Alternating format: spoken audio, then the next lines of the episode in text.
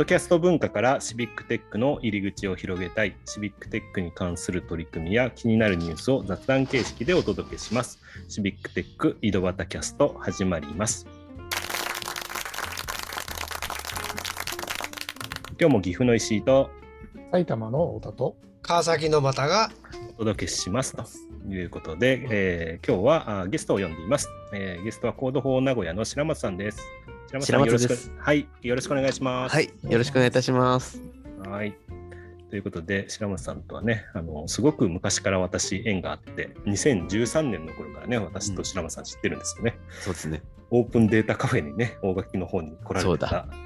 で、懐かつ、そう、私、実は母校が名古屋工業大学で、今、白松さんが勤めてるところも名古屋工業大学なんですよね。そうなんですよ。うん なのでね、すごく親近感をその時から持ってて、その時からね、名古屋工業大学の研究をされてたと思うんですけども、はい。はい。なので、満を持して、私のゲストにお呼びしたという形ですけども、ありがとうございます。はい。うんあの、早速で恐縮ですけど、ちょっとね、あの、自己紹介の方をしていただけますか？あ、はい。えっ、と、まあ、普段はその名古屋工業大学で教員をしておりまして、えっ、と、まあ、 Code for 名古屋に2013年から関わっている白松です。えっ、と、 Code for 名古屋はその、えー代表持ち回り制でして、うんうんうんあの一度代表になると名誉代表を名乗れるという、まあ、名誉代表30何人かいるんですけれども、まあ、その中の一人です。はいはい、実はあの、まあ、石井さんも 名誉代表です。はい、そうですね。私も、 Code for 名古屋の代表やったことがあって、はい、岐阜にいるのにね、あのや、うんやらせてもらえるという。そうそうそう。で、えっ、と、が大学ではですね、まあ、その今日もちょっとお話しさせていただく合意形成支援みたいな研究をしてたりですね、まあうんうんうんまあえっと、その基礎になっているのは自然言語処理というその人間の言葉を解析するような技術をやっています。あとは、まあ、えー、とその自然言語処理で意味の構造みたいなのが取り出せるので、それをリンクとオープンデータと呼ばれる形に、まあ、最近ナレッジグラフって言い方の方がなんかよく使われるんですけど、まあそんな形にして、えーとまあ、AI にも扱いやすくしましょうみたいなあのことをやったりしてます。はい。はい、ありがとうございます。いろいろしあの、聞きたいことは 今のはいはいワードでも出てきましたけど、まあ、ええ最初にちょっとシビックテックに関わったきっかけみたいなのをもしはいあれば教えてください。はい。えっ、いつ頃と、ですかね。実はですね、結うん構そのシビックテックが、あの生まれる前に多分あのちょっと話遡るんですけれども、はいはい。えっとね、その最初自然言語処理をやってたのに、まず公共の問題に興味を持ったきっかけというのがありまして、はいはいはい。あのそのえっと、博士課程の時代にですね、土木の学生さんと実は共同研究をしたことがあったんですね。うんその学生さんの,、まあ、あの先生がですね、あのまあ、行政の委員会にあの関わってらっしゃって、あのそこの、えー、と議事録がですね、うんあのどうもその、えー委員長のその、えー、と司会の先生が議論をねじ曲げてる気がすると。うんうんなんかあの誘導してる気がしてけしからんと。うんでこの その議事録を解析することによってその議論がねじ曲げられているということを定量的にします示せないかと言われたんですね。おおなるほど。そうそうそう。うんでその時のまあ全然そんなことできなかったんですけどまだ未熟で。うんただその時のあの経験がこういったその公共の問題というかですねその社会問題みたいなところに IT を使うというのが、あのまあできるんだなと思ったきっかけになってると思います。おおなるほど。うんうんうん、で、それで、えーっと、うん Code for 名古屋には、あーどうやって参画したんですか？えっとですね、あのー最初、あのーあれですね、オープンデータ東海というのを名古屋大学の川口信夫先生がやってらっしゃって、そこに、いあのー呼んでもらったのがきっかけですね。なるほど。イベントに呼んでもらったことがきっかけで、そういうコミュニティっていうのも知って関わってきたっていう感じですかね。そうですね、そうですね。でそこに呼んでもらったきっかけが、その、うんうん L コディチャレンジとかうんうんに出入りしてたことなので、そうですね、だから、まあ、オープンデータ、うんやっぱりオープンデータがきっかけですね。うんなるほど。オープンデータがきっかけで、えーっとうんこのこの界隈に関わってきたっていうことですね。そうです、そうです。いやいやいや、いや、でも面白そう。なんか、太田さんとか聞いてみたいことありますか？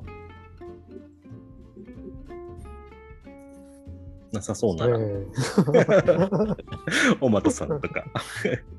いや、えっ、と、そうですね。なんか、うん。うんいっぱい聞きたいことあるんいですけど。いっぱい聞きたいことありますよね。なんか。うん。なんか結構やっぱ合意形成とかやっぱりそういう、なんつうの割にあのなんつうかな人の言葉ってやっぱりなかなかこうそういうなん IT とは人遠いようだけですけどそれをなんかこうどうすんだろうなっていうところが、うん。そういうテクノロジーでどどう見せていくのかなっていうところは結構、あの面白いところですよね。そういった意味では先ほどのあの人がうん。誘導してるって言っても誘導してるっていうのはどどうやってやっていくんだろうみたいなすごく興味ありますけど。ね。うん、その辺なんかあります、うん。白松さん。なんか簡単に分かりそうな感じって。えっとね、まあ理理想的に言うとですね、なんかうん統計的にその、うん。